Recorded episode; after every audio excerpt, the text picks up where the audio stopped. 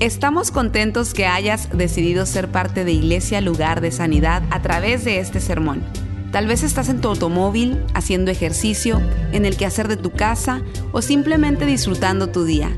Es nuestra oración y nuestro deseo que tú recibas lo que Dios tiene para ti. Si te es posible, te recomendamos que tomes notas de lo que Dios te hable el día de hoy. Vamos a orar por el mensaje. Yo soy la puerta. Gracias Señor una vez más por tu palabra que nos alimenta, que nos sana, que nos libera. Oh Dios, te necesitamos más que nunca hoy día. Sin ti estamos solos, pero contigo tenemos todo. Así que ayúdanos en esta tarde. En el nombre poderoso de Jesús, que esta palabra nos hable, que esta palabra nos transforme, nos cambie, que podamos vivirla y practicarla. En el nombre de Jesús. Amén, amén, amén. Yo soy la puerta. En estos días hemos estado hablando sobre estos siete gran yo sois. Y una de las cosas que Jesús hace es que Él se identifica de cierta manera para que la gente pueda entender quién Él es. Y una de las cosas que Él hace a través de estos yo sois es dar por claro la idea errónea de ciertas cosas de que el pueblo de Israel pensaba en ese entonces.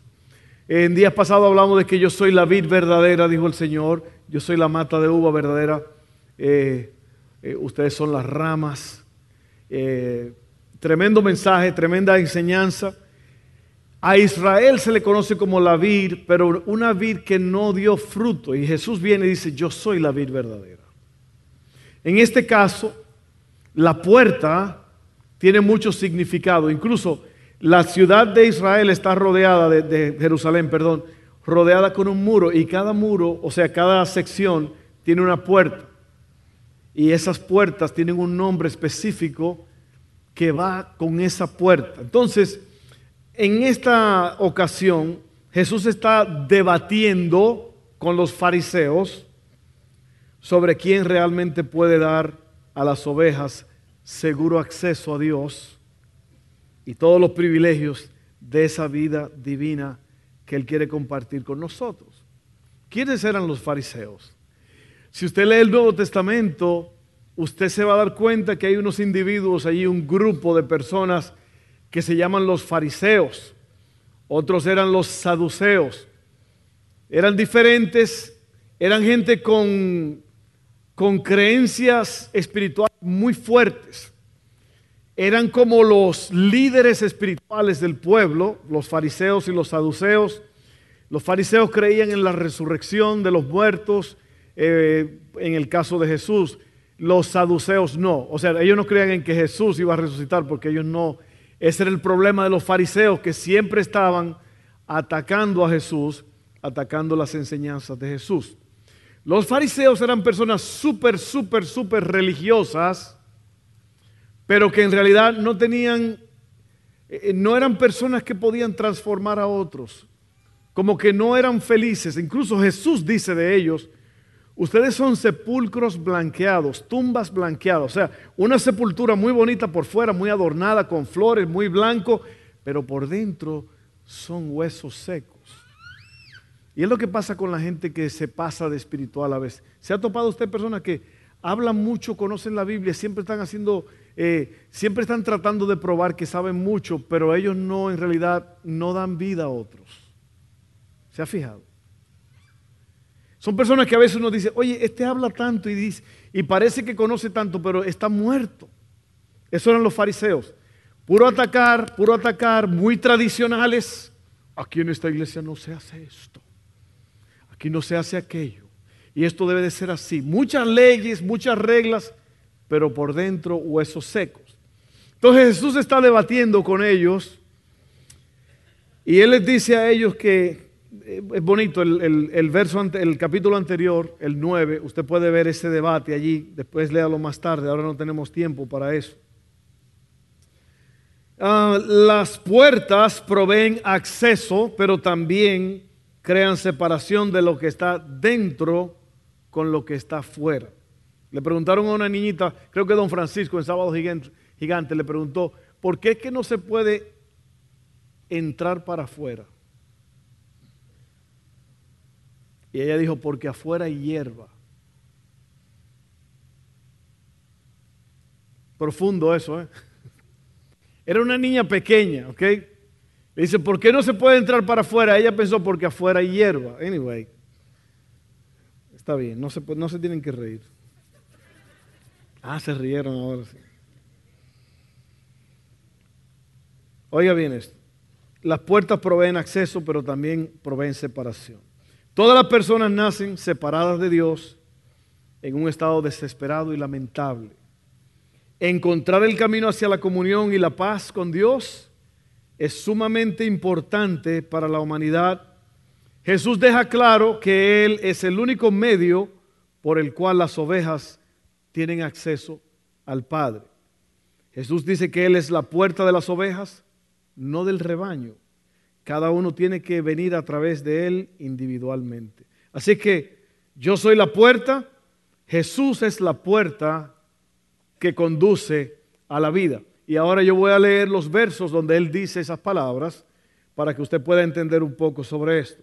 Juan 10, 1 al 10. Ciertamente les aseguro que el que no entra por la puerta al redil de las ovejas, sino que se trepa y se mete por otro lado, es un ladrón y un bandido.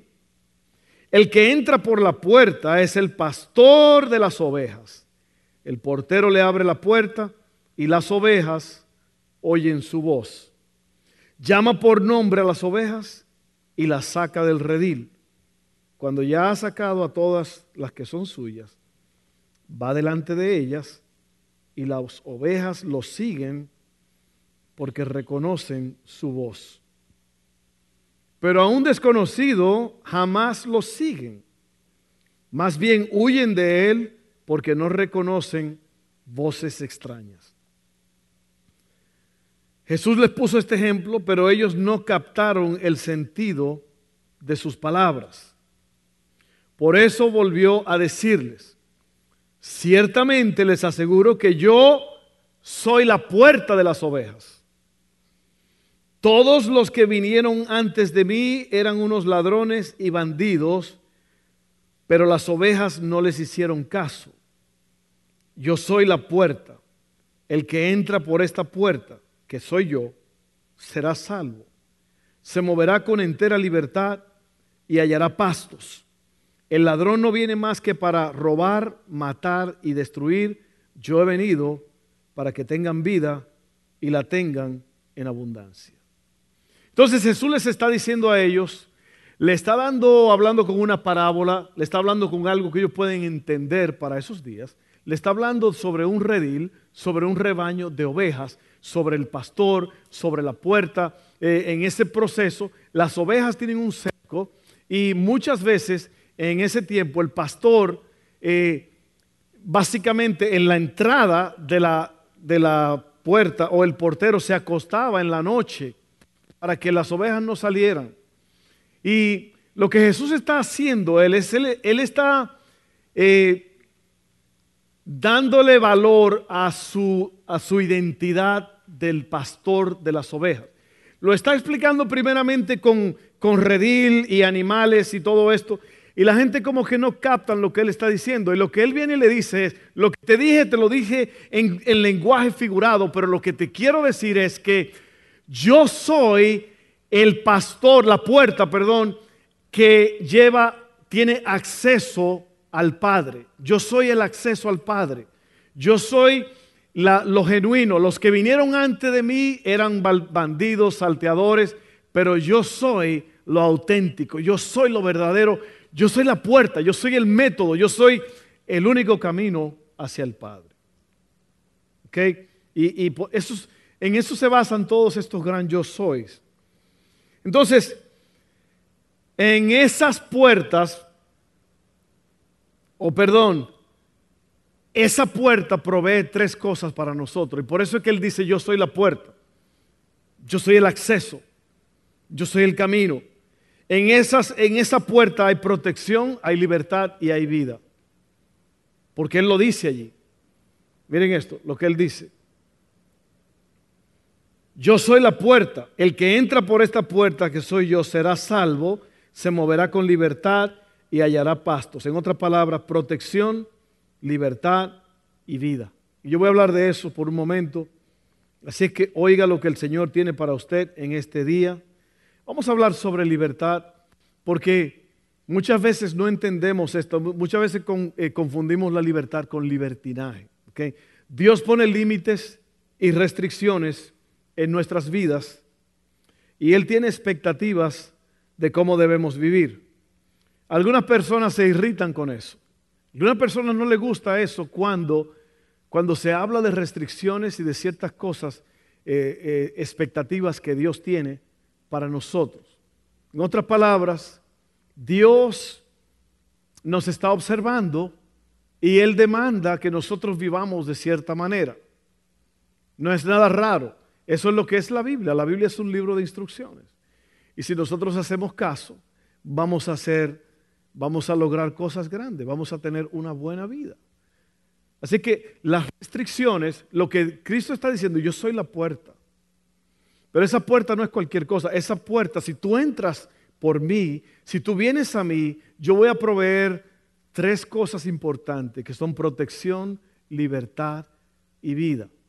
Así que la puerta que es Cristo, ofrece protección, libertad y vida. Miren esto. Eso se llama libertad dentro de los límites. Lo voy a explicar. Los límites nos mantienen seguros. Los límites del cinturón de seguridad nos permiten disfrutar del viaje y de cosas que nunca hubiéramos podido disfrutar antes. Yo recuerdo una persona, una señora anciana, que ella nunca se ponía el cinturón de seguridad. Lo que ella hacía es que se lo ponía así, pero con la pierna lo, sostenía. Porque ella oyó una vez que una persona tenía el cinturón puesto y el carro se incendió y ella no pudo salir del carro. Pero no oyó los otros 5 millones de personas que el cinturón le ha salvado la vida. Pero ella se, se ponía el cinturón debajo de la pierna pensando que se estaba salvando de algo, al contrario, se estaba causando quizás la muerte. Y eso es lo que pasa, las restricciones, lo que Cristo está diciendo, yo soy la puerta, yo te voy a proteger, pero no es una protección para, para que tú no tengas gozo y no te goces en las cosas de este mundo. Lo que yo quiero es, yo te estoy restringiendo, te estoy limitando para que tú puedas eh, guardar tu vida. Y por eso es que a mucha gente no le gustan las restricciones. Pero imagínate, ¿Usted ha visto un cohete yendo hacia la luna o, el, Challenger, una de esas cosas? el Challenger ya explotó, pero esos, eh, ¿cómo se llaman? Transbordadores espaciales, eh, shuttles, space shuttles. Es impresionante ver esto. Cuando esa cosa va para arriba a una velocidad increíble, usted nada más oye y se ven los, los que van a bordo, un movimiento lo que los sostiene es ese cinturón de seguridad. En un momento ellos van a ver cosas extraordinarias, van a ver estrellas, seres, eh, no seres, eh, ¿cómo se llama? Cuerpos celestes. Cuerpos celestes, no seres. Si están viendo seres allá arriba hay problemas. Eh. van a ver cosas extraordinarias, pero si no tienen ese cinturón, pueden perder la vida. Entonces, Dios quiere que tú disfrutes el paisaje, Dios quiere que tú disfrutes la vida. Va a haber ciertas restricciones, pero es para que tú puedas disfrutar. Amén. Seguimos. Muy, muy bueno esto, muy interesante. Eh, algo destinado a ser divertido y emocionante puede ser mortal si uno se niega a someterse a las restricciones.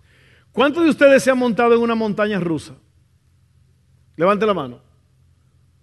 O, cualquier juego en una feria que van en un movimiento rápido. ¿Los aseguran, sí o no? ¿Qué pasa si usted... No, yo vi un video ayer de, un, de una montaña por allá en Europa, no sé dónde fue, que la máquina que sube a las, a las personas que van a esquiar allá arriba se volvió loca. Y esos muchachos nada más van sentados allí, ellos van subiendo, la, la, máquina los sube allá arriba y la máquina empezó a devolverlos y a escupirlos. Y, y toda esa gente cayendo, caían porque no estaban asegurados. Y es lo mismo con una montaña rusa, es divertidísimo, pero si no estás amarrado, vas a salir volando y vas a, a tener daños, a lo mejor irreparables. Los astronautas, los pilotos de carreras de autos, pilotos de combate, todos tienen increíbles restricciones en ellos para hacer lo que necesitan hacer. Los niños tienen libertad para jugar libremente en el patio porque están seguros rodeados por un cerco. ¿No se siente usted mejor, mamá, cuando los niños están jugando en un patio que está cercado? ¿Sí o no? Imagínense esos patios que son abiertos. Vayan, jueguen y ahí usted se va a cocinar. No, no, no, no. El cerco por lo menos le dice a uno que eh, hay restricciones, pero tienen libertad para jugar. ¿Ok? Y eso es lo que pasa. Yo le estoy hablando del camino de la salvación, lo mejor que Dios tiene para ti, pero hay restricciones. ¿Ok? Y no son malas restricciones. Este, oír la palabra de Dios y no obedecerla es peor que no escuchar a Dios del todo. De hecho, puede ser peor. ¿Por qué? Porque eres responsable de lo que has oído. Oiga bien, protección, estabilidad y cobertura se extienden a aquellos que obedecen al Señor y se someten a sus límites. Estas cosas no te atan, al contrario, te liberan para vivir la vida que Dios te ha llamado a vivir. Siempre vas a ser restringido por algo. Va a ser tu adicción y tu esclavitud al pecado o va a ser el yugo fácil y la carga ligera de Jesús. Tú decides. ¿De qué te estoy hablando? Estoy hablando de que las restricciones no son necesariamente las cosas buenas. Las restricciones pueden ser las cosas malas. Si eres esclavo de un pecado, de un vicio, eh, algo que te domina, algo que te controla, estás siendo restringido. Si no, trata de aplicar en una planta donde hacen test de drogas. A ver si vas a pasar.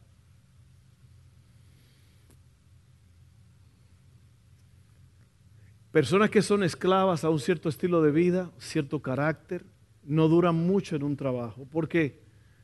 Porque tu mal, tu, tu deficiencia te va a restringir, te va a mantener atado. Y eso es lo que está diciendo la palabra. Cristo dice, yo soy la puerta, yo te ofrezco protección. Esa protección a lo mejor parece ser como que te están limitando, pero es una buena limitación, es para que no explotes, es para que no te salgas del carro. Y eso es lo que muchas veces cuando la gente habla de la iglesia y eso piensan que uno está amarrado, que uno ya no puede hacer nada, que se fue el gozo, que ya uno no puede hacer esto y aquello. No es así. Lo que Dios está haciendo es que a través de la salvación, Él te está dando pautas y límites para que la maquinaria no reviente. ¿Sí o no? Entonces, en la puerta hay protección, pero no solamente hay protección, miren esto. Esto está muy importante, que antes de entrar a la libertad, déjeme seguir con esto porque es muy importante, que valga la redundancia.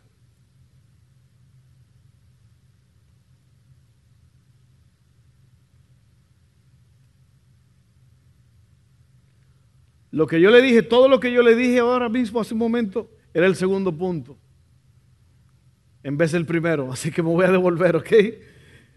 Uh, se saltó el asunto. Protección, oiga bien, protección, cualquier cosa o persona fuera de Cristo que afirme darnos acceso al Señor es un mentiroso y ladrón, tratando de robar al rebaño de Dios.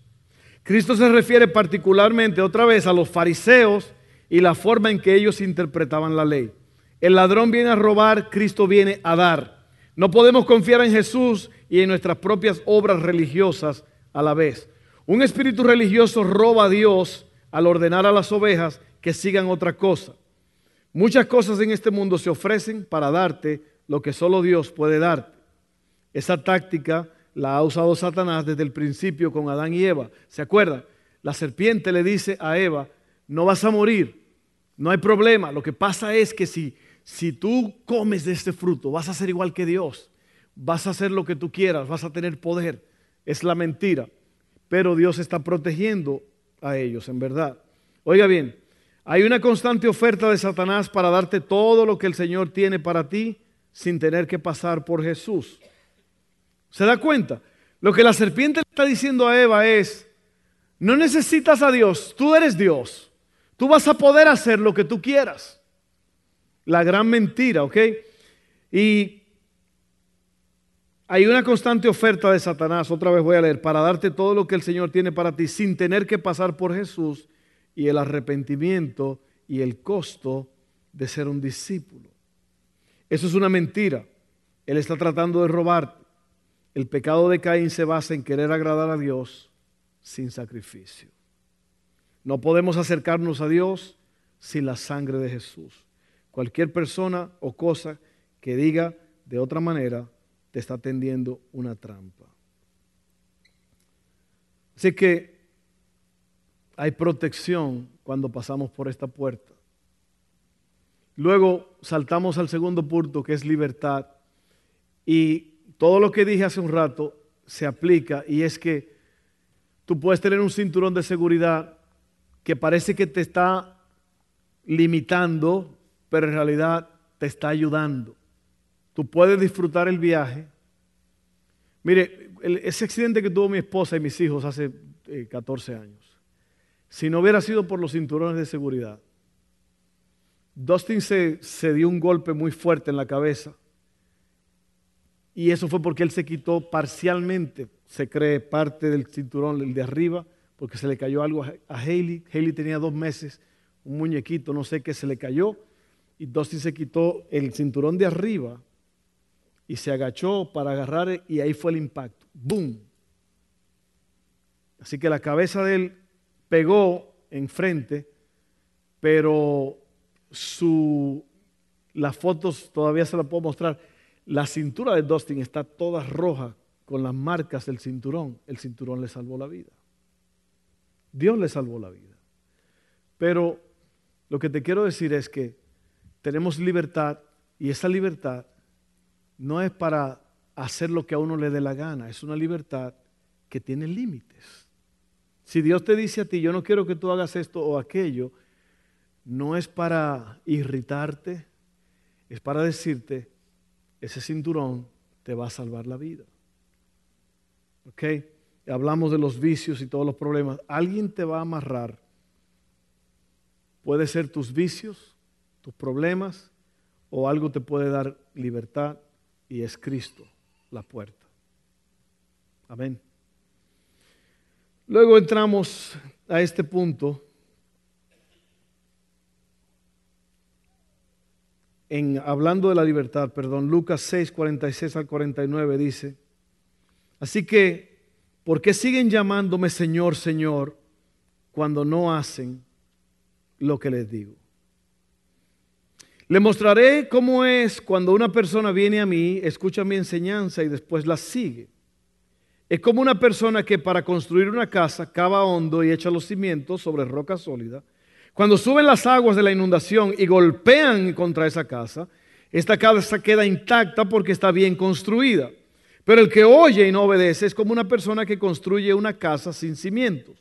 Cuando las aguas de la inundación azoten esa casa, se derrumbará en un montón de escombros.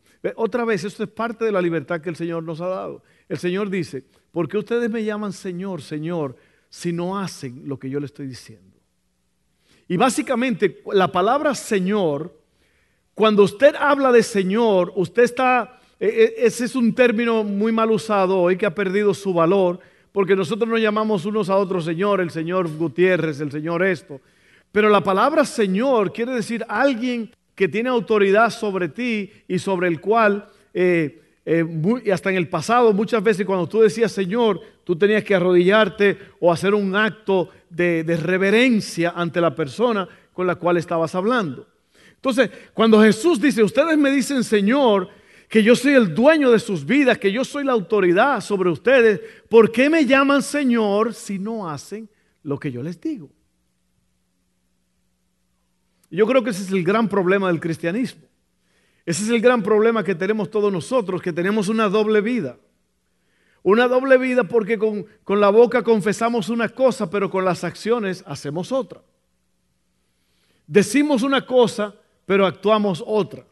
Y Cristo está diciendo, si ustedes hacen lo que yo les digo, ustedes van a ser como una casa que ha sido construida sobre la roca. Entonces, oigan bien, aquí está la conexión. Lo que Cristo está diciendo es, ustedes me dicen Señor, pero no hacen lo que yo les digo. Si ustedes hacen lo que yo les digo, entonces ustedes están eh, haciendo un fundamento sólido en su casa, en su vida, para que cuando vengan las tormentas de la vida, los problemas, las crisis, tu casa se va a quedar firme. Y yo creo que nosotros tenemos que aprender a ser sabios, a escoger lo que dice el Señor. Y esto es muy importante. Yo me he dado cuenta en mi vida personal que lo que me ha librado a mí de tantas cosas es que yo siempre pienso en las consecuencias.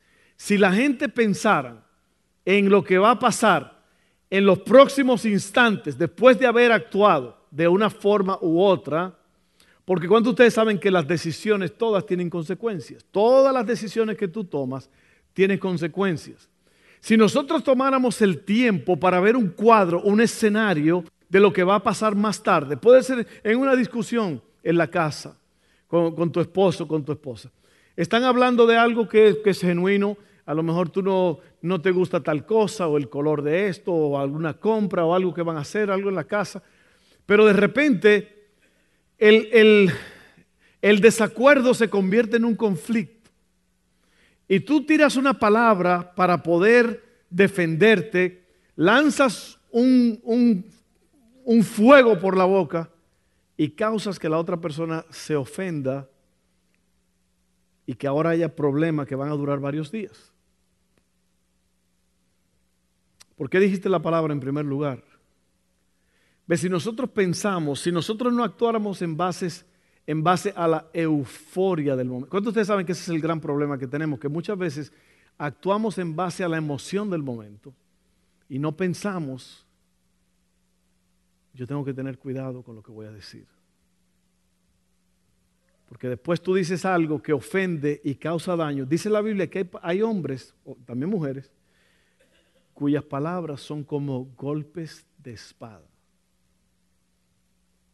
Entonces nosotros, puede ser la forma en que tú le hablas a un hijo. Usted puede desgraciar la vida de un hijo en la forma que le habla. Yo estaba viendo algo muy interesante ayer, que muchos, muchos padres no saben cómo tratar a sus hijos porque dicen, pues yo, yo hablo con mis hijos, la mamá me dice, sí, no, o yo no sé. Pero no hablan conmigo. Cuando vienen los amiguitos a la casa, ellos están locos hablando con ellos. ¿Y qué pasa? Y esta persona le dijo, el problema es que tú quieres sacarles a ellos lo que tú quieres oír, pero no lo estás invitando a tener una conversación normal contigo. Hey, vamos a hablar de la escuela, ¿cómo estuvo todo? Hey, yo estoy para servirte en lo que tú quieres. Hey, ¿qué te parece esto? Padres que le piden consejos a los hijos. O sea, entabla una conversación con ellos en vez de nada más querer sacarles. O sea que como que los niños son puros robots y por eso los niños no quieren hablar con los padres. Entonces te estoy hablando de, cositas que, pasan en, en la casa cada día, en nuestras vidas, que si nosotros pensáramos antes de actuar, tendríamos los resultados que Cristo habla. ¿Usted sabe por qué a la gente se le cae el techo encima? Porque no han construido sobre consejos sólidos. Dice la Biblia que en la multitud de consejos hay sabiduría. Pero la mayoría de la gente no actúa en base a convicciones, sino en base a emociones. Y las emociones varían. Las emociones son locas. Usted en un momento puede pensar algo y en el próximo momento está pensando en otra cosa. Y usted no puede tomar decisiones en base a emociones. ¿Sabe lo que quiere decir la palabra convicción con conocimiento? Y yo creo que, y yo estoy haciendo hincapié en esto porque eso es lo que Jesús dice, aquí está el secreto para una vida extraordinaria. Tú quieres dormir bien en la noche, tú quieres ser feliz, tú quieres ser la persona más feliz en tu casa, tú quieres cantar, tú quieres vivir con una, tú quieres vivir una vida extraordinaria. Hazme caso, dice Jesús. Yo soy la puerta, yo soy el acceso a la mejor vida. Yo tengo cosas extraordinarias para ti. Hazme caso. Y si tú haces caso, vas a ver cosas extraordinarias. Yo creo que es, miren, es simple. Yo no creo que es tan complicado. Jesús dice, si tú pones por práctica mis palabras, la casa se va a quedar firme cuando vengan las tormentas. Pero si tú no me haces caso, se te va a caer el techo encima. Es simple. Son principios básicos por los cuales tú vives. Y yo creo, otra vez, uso la palabra de antemano, porque si usted planea, alguien dijo que muchas personas aceptan su vida mientras que otros la planean. O sea, se levantan, me pasó esto, me pasó aquello. ¿Cómo tú trabajas con la tentación? Cuando la tentación viene, yo siempre he dicho que la tentación viene para robarse algo bueno que tú tienes. La tentación nunca va a venir para bendecirte. La tentación siempre viene para robarse algo especial que tú tienes. Y yo creo que es importante que nosotros pensemos de antemano, antes de que la tentación venga, cómo usted va a actuar. ¿Sí o no? Porque si no lo hace, al poco rato se va a estar limpiando el chocolate de la boca. ¿Sí o no? Yo dije que ya no lo iba a hacer más y mira, aquí estoy. Tirando la envoltura de ese chocolatote que te inyectaste. Porque van a haber tentaciones. Todo el tiempo va a haber tentaciones.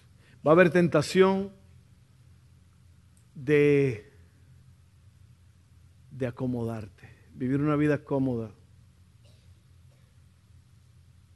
O sea, una vida que acepta. ¿Te quieres mover conmigo? Vamos a vivir juntos. Bueno, está bien, todo lo hace. Y así practicamos para la vida cuando nos casemos.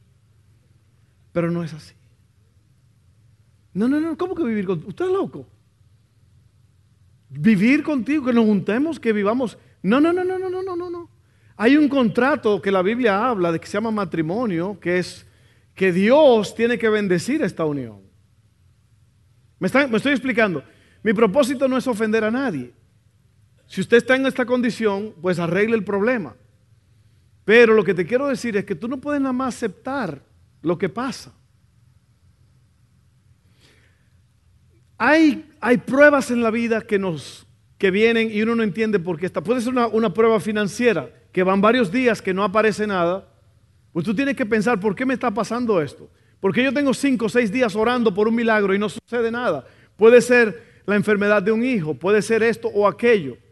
Y lo que yo te puedo decir es que Dios, como dijo Dani, me encantó lo que Dios dijo Dani, Dios está en control. Pero muchas veces nosotros queremos estar en control y se nos hace difícil dejar que Dios esté en control. Es como lo que manejan con, con personas que siempre están asustados, que están frenando por ti. Eh, están frenando, hey, hey, la luz, la luz, hey, hey, hey, hey, ¿quién está manejando? ¿Tú o yo? ¿A cuánto le ha pasado eso? Yo tengo un amigo, un cantante, que un hombre de Dios predicando y todo, y cuando va conmigo en el carro, va así. No es porque yo manejo mal, es porque él tuvo un accidente. Alguien chocó mientras él estaba, o sea, él no estaba manejando y en un momento de, desenfoque chocaron y él se traumatizó el resto de la vida. Y él es una locura que él ande contigo en el carro.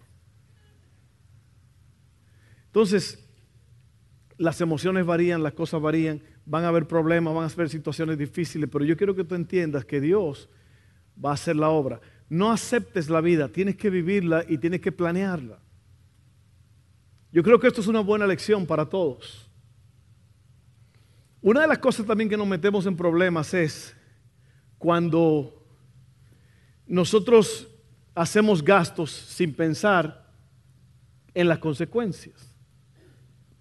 O puede ser no inversiones que hacemos en los hijos. Si tú sales con tu hijo al patio, un guante de béisbol a tirar o una pelota de fútbol, está haciendo una inversión. Si no lo haces, estás dejando de hacer una inversión que te va a costar después. Entonces, por último, lo que la puerta te ofrece es vida. En Cristo está la vida, la vida real, la vida desbordante y abundante que no puede encontrarse en ningún otro lugar. Acércate a Él. Acercarte a Él, perdón, debería hacerte cada vez más y más vivo a las cosas de Dios, alerta. Eso es lo que queremos decir cuando decimos que queremos ser un lugar de sanidad, una iglesia que da vida. Nuestra meta es abrir la puerta para que la gente se acerque más y más a la fuente de vida, que es Jesucristo. Tenemos el gran privilegio de ser porteros en la casa de Dios, mostrándole a la gente la puerta que conduce a la vida verdadera.